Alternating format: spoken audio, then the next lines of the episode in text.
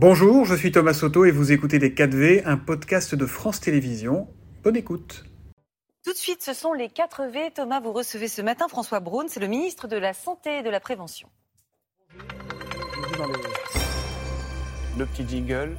Bonjour, bonne année et bienvenue dans les 4V. François Braun euh, pour la santé. On le voit bien en ce moment, c'est pas complètement gagné.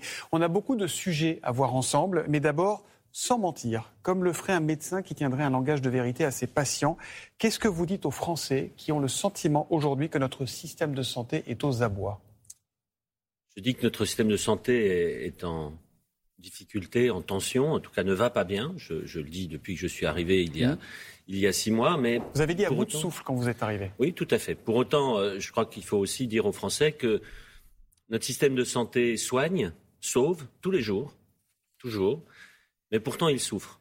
Donc c'est ça qui est inadmissible. C'est-à-dire que nous avons des, soignants qui euh, sont en difficulté dans leur travail. Mhm. Et, c'est d'abord à eux aussi que, je pense. À mon travail, c'est bien sûr d'apporter la santé aux Français, de leur garantir une bonne santé, mais aussi euh, de m'occuper des soignants. Est-ce que ce n'est pas plus grave que ça? Est-ce qu'on n'est pas face à un système de santé qui, après avoir été fragilisé pendant des années, des années, des années, est en train de s'effondrer petit à petit? Bien sûr, mais... Oui, vous, vous parleriez d'effondrement? L'effondrement est un peu dur quand même. Comme je vous le dis, il soigne, il sauve toujours. Ce qui est, euh, ce qui est intéressant, en tout cas préoccupant, c'est qu'il n'y a pas que la France. C'est qu'on se rend compte que tous les systèmes de santé, on voit bien ce qui se passe euh, en Grande-Bretagne, mais également en Allemagne, au Canada, j'ai échangé avec mes homologues, tous les systèmes dans cette post-Covid. Ils ne sont pas pris en charge aux urgences ce matin. Non, mais c'est très intéressant pour euh, avoir le diagnostic. Vous me parliez de médecin, pour avoir le diagnostic le plus précis. Donc, le système de santé est en grande difficulté. Euh, mon travail, c'est de le remettre sur les rails, mmh. et c'est ce que je me je m'échine à faire euh, depuis, euh, depuis six mois en allant voir euh, les gens sur le terrain. C'est ça la méthode, en donnant la parole à ceux qui ne l'ont pas d'habitude, parce que c'est ça qui est important. Si, si, vous allez sur le terrain, François Braun, docteur Braun, vous irez peut-être dans votre ancien hôpital, à Mestionville. vous étiez ancien chef de service des, urgences là-bas. Aujourd'hui, la quasi-totalité des infirmiers et des aides-soignants de cet hôpital, de votre hôpital, sont en arrêt maladie. On fait quoi? On fait quoi?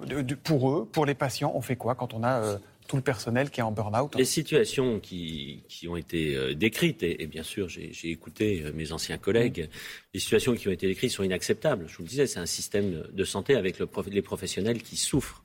Alors, particulièrement euh, Thionville, puisqu'on en a parlé, mais il n'y a pas que Thionville, il y a, beaucoup d'endroits malheureusement sur le territoire où, ces professionnels souffrent. Des mesures ont été mises en place, la direction de l'hôpital, la, présidente de CME, qui est la, entre guillemets la patronne des médecins, l'agence régionale de santé ont été au, chevet très très vite pour mettre en place des mesures. Je crois que la situation est en train de s'atténuer de s'améliorer un, peu, mais ça ne suffit pas. Ou pas? Non, ça suffit non, pas. Non, ça ne suffit pas. Très clairement, ça ne suffit pas. Hum. Mais alors, je, ça vous pas, vous, vous, qui avez été euh, avec ceux qui font, quand vous avez été médecin, maintenant vous êtes du côté de ceux qui décident. Qu'est-ce qui fait que rien ne se soit arrangé depuis votre nomination? Vous n'êtes pas responsable de tout. Vous êtes là depuis juillet. Non, mais on est bien d'accord. mais qu'est-ce qui fait que quand vous arrivez, vous dites le système est à bout de souffle. Là, on voit que c'est de, ça va de mal en pis. Comment ça se fait? Pourquoi on n'arrive pas, même en, en soins d'urgence de l'hôpital, à soigner cet hôpital? Alors, j'ai appliqué ce que je je sais faire. Vous parliez de soins d'urgence, euh, j'ai mis en place des soins d'urgence. Alors, on me dit, vous n'avez rien fait, on me dit aussi, euh, vous avez fait des pansements sur des plaies. Oui, mm. ben c'est ça aussi l'urgence. C'est d'abord ce qu'on appelle en médecine le, traitement symptomatique. On traite les symptômes je ne vais pas vous lancer la perche pour le paracétamol, mais c'est le paracétamol quand, on a, quand on, a de la fièvre. Ça, c'est ce que j'ai fait là tout de suite. Ce sont les, des mesures d'été, ce sont été les mesures qui ont été prolongées pour passer ces, ces, paliers de crise, pour atténuer ces crises. Maintenant, il y a le traitement de fond. Parce que se contenter de mettre. C'est quoi le problème de fond? C'est un problème de gouvernance des hôpitaux? C'est un problème d'indice de, de maltraitance du personnel? C'est ça qu'il faut revoir de Ça, ce sont des conséquences. Euh, le problème de fond, c'est que depuis 40 euh, ans, nous avons un système de santé qui a été construit sur l'offre de soins. Mhm. on s'est dit, on va mettre de l'offre un petit peu partout et ça va répondre aux problèmes. Avec une obsession, celle de faire des économies. Avec une obsession de faire des économies. C'était une mauvaise obsession Oui, c'était une mauvaise obsession. Bien sûr, on s'en rend compte maintenant. Alors que le vrai problème, c'est un système qui répond aux besoins de santé des patients, aux besoins de santé des Français, qui n'est pas concurrentiel entre la ville, l'hôpital, la clinique. Il faut arrêter tout ça. Il faut se mettre autour de la table, travailler ensemble. C'est ce qu'on a fait pendant le Covid. Et c'est pour ça que nous avons passé cette crise, et plutôt bien. On l'a passé avec un peu de chance, visiblement. Il y a eu un rapport qui a été rendu public de l'inspection générale des, affaires sociales qui dit qu'on n'est vraiment pas, passé loin de la catastrophe. On serait mieux équipé aujourd'hui s'il y a une grosse vague de Covid? On saurait mieux faire? Ou il va falloir euh, vous, les doigts? vous, parliez de, mon métier d'avant, urgentiste. Le boulot d'un urgentiste, en particulier au niveau des SAMU, c'est justement d'anticiper les crises. Mais quand arrive une crise, et il y en a tout le temps, L'important, c'est d'analyser ce qui s'est passé, ce qu'on mmh. appelle les retextes, les retours d'expérience. On fait jamais très bien, sinon ce serait pas une crise. Si on pouvait tout imaginer avant. Donc, on fait un retour d'expérience. On s'adapte. Là, ce retour d'expérience, c'est pas qu'on n'a pas fait très bien, c'est qu'on est passé à côté du naufrage. C'est ça ce qu'on dit dans le. Est-ce qu'on serait vraiment mieux armé aujourd'hui en vrai? Oui.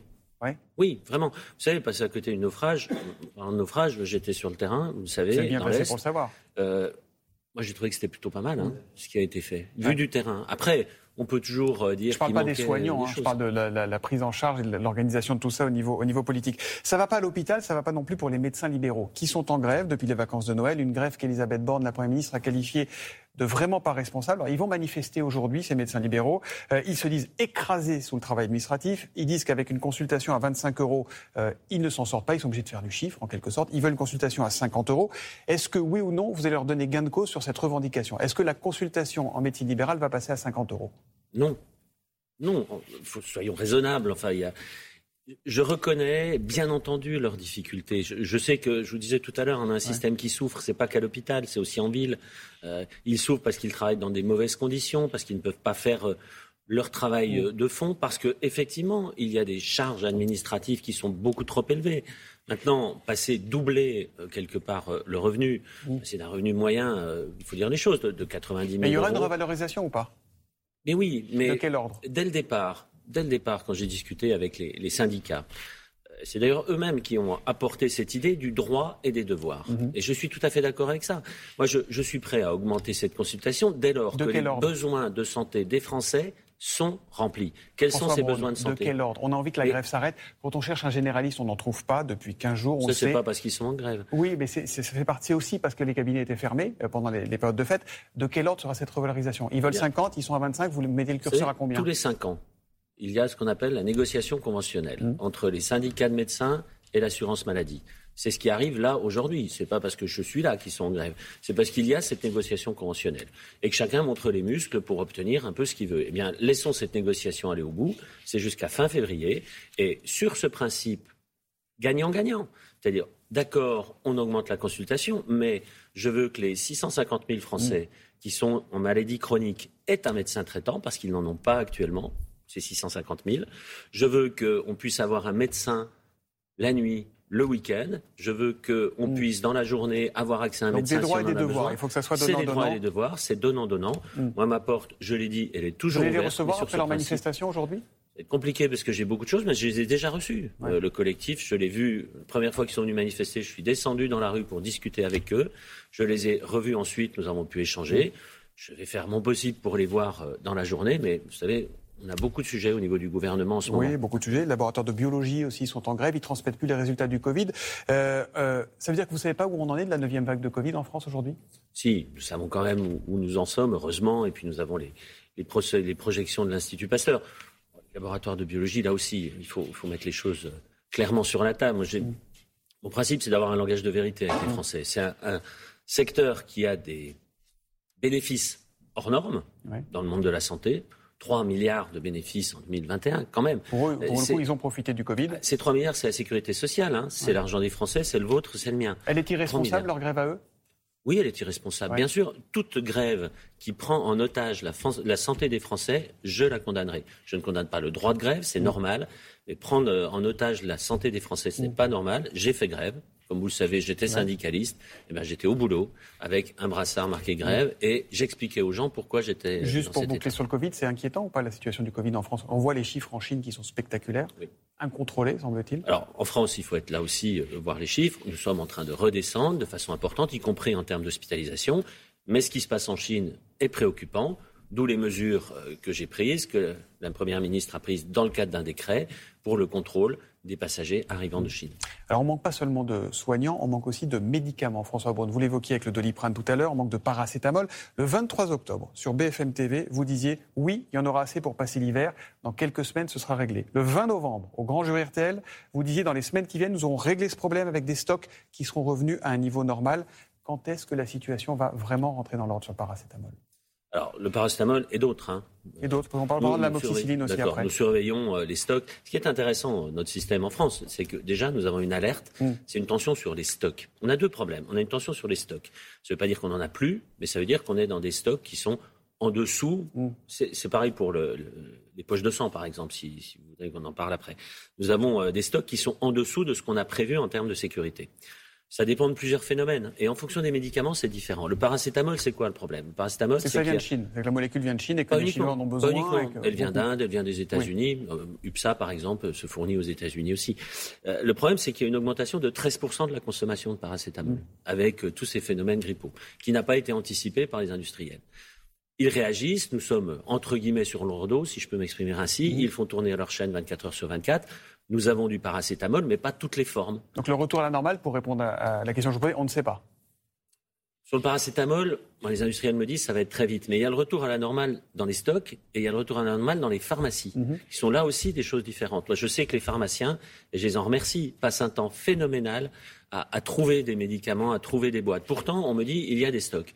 Donc nous sommes en train de regarder très près cette différence entre les stocks et la pharmacie? Ça me préoccupe, mais bien sûr. et la moxicilline, qui est quand même un antibiotique fondamental pour soigner les enfants, là encore, on n'arrive pas à en trouver. À quand le retour à la normale?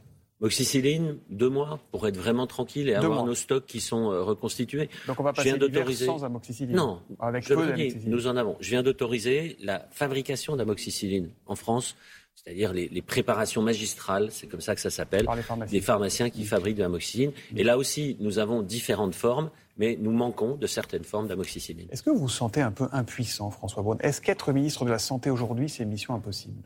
Non, sinon je ne serais pas là. non, bien sûr que non. Euh, impuissant, pourquoi? Au contraire, je pense que, vous savez, je, vous le disais tout à l'heure, nous avons cette succession de crises. C'est malheureusement l'ADN euh, du mm. ministère de la Santé. Mais il faut passer au-delà. Euh, mon travail maintenant, c'est de, reconstruire notre système de santé. Et, demain, euh, le président de la République, avec qui je travaille depuis six mois, va annoncer son programme.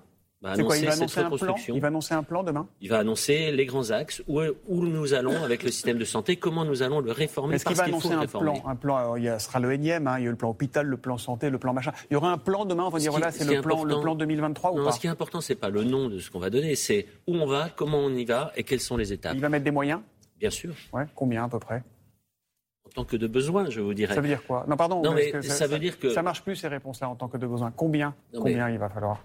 On a le budget de financement de la sécurité sociale qui a été projeté. On met des mesures en face, et puis, euh, et puis oui, on met les moyens. Je, je, ne peux plus, euh, je ne peux plus entendre que euh, la santé est, corsetée, n'a pas les moyens. Non, la santé des Français, c'est la préoccupation principale des Français. en tant que responsable politique, nous devons répondre aux besoins de santé des Français. Et puis, vous savez, il y a des moyens à mettre sur le soin et il y a des, besoins, des moyens importants à mettre sur la prévention aussi. Parce que c'est ça l'avantage pour demain. En novembre, vous disiez dans six mois, ça va aller mieux. Euh, vous maintenez que donc en avril, euh, ça ira mieux? On sera, sorti, on, sera sorti de la tempête? Oui, on sera on sera dans une tempête moins forte. Vous savez, on ne sera jamais sorti de la tempête dans le domaine de la santé. Mais ce qu'il faut, c'est que les marins se sentent bien et tiennent bien la barre du bateau. Pour l'instant, ils ont un peu le mal de mer, les marins. Un dernier mot, parce que vous y teniez, vous avez raison. Sur le don de sang, il y a vraiment urgence, il y a un appel à lancer. Oui, il y a un appel à lancer sur le don de sang. Là aussi, nous avons encore du sang, mais nos stocks euh, se sont fortement diminués par diminution du don. Nous n'avons plus que 14, 15 jours de stock, ce qui est insuffisant. Donc il faut aller donner son sang. Tout le monde peut aller donner son sang, c'est important. Moi-même, j'irai donner mon sang euh, mardi prochain allons-y parce que le sang, hein. ça sauve des vies. Merci beaucoup François Braun d'être venu dans les 4V. Merci. à vous.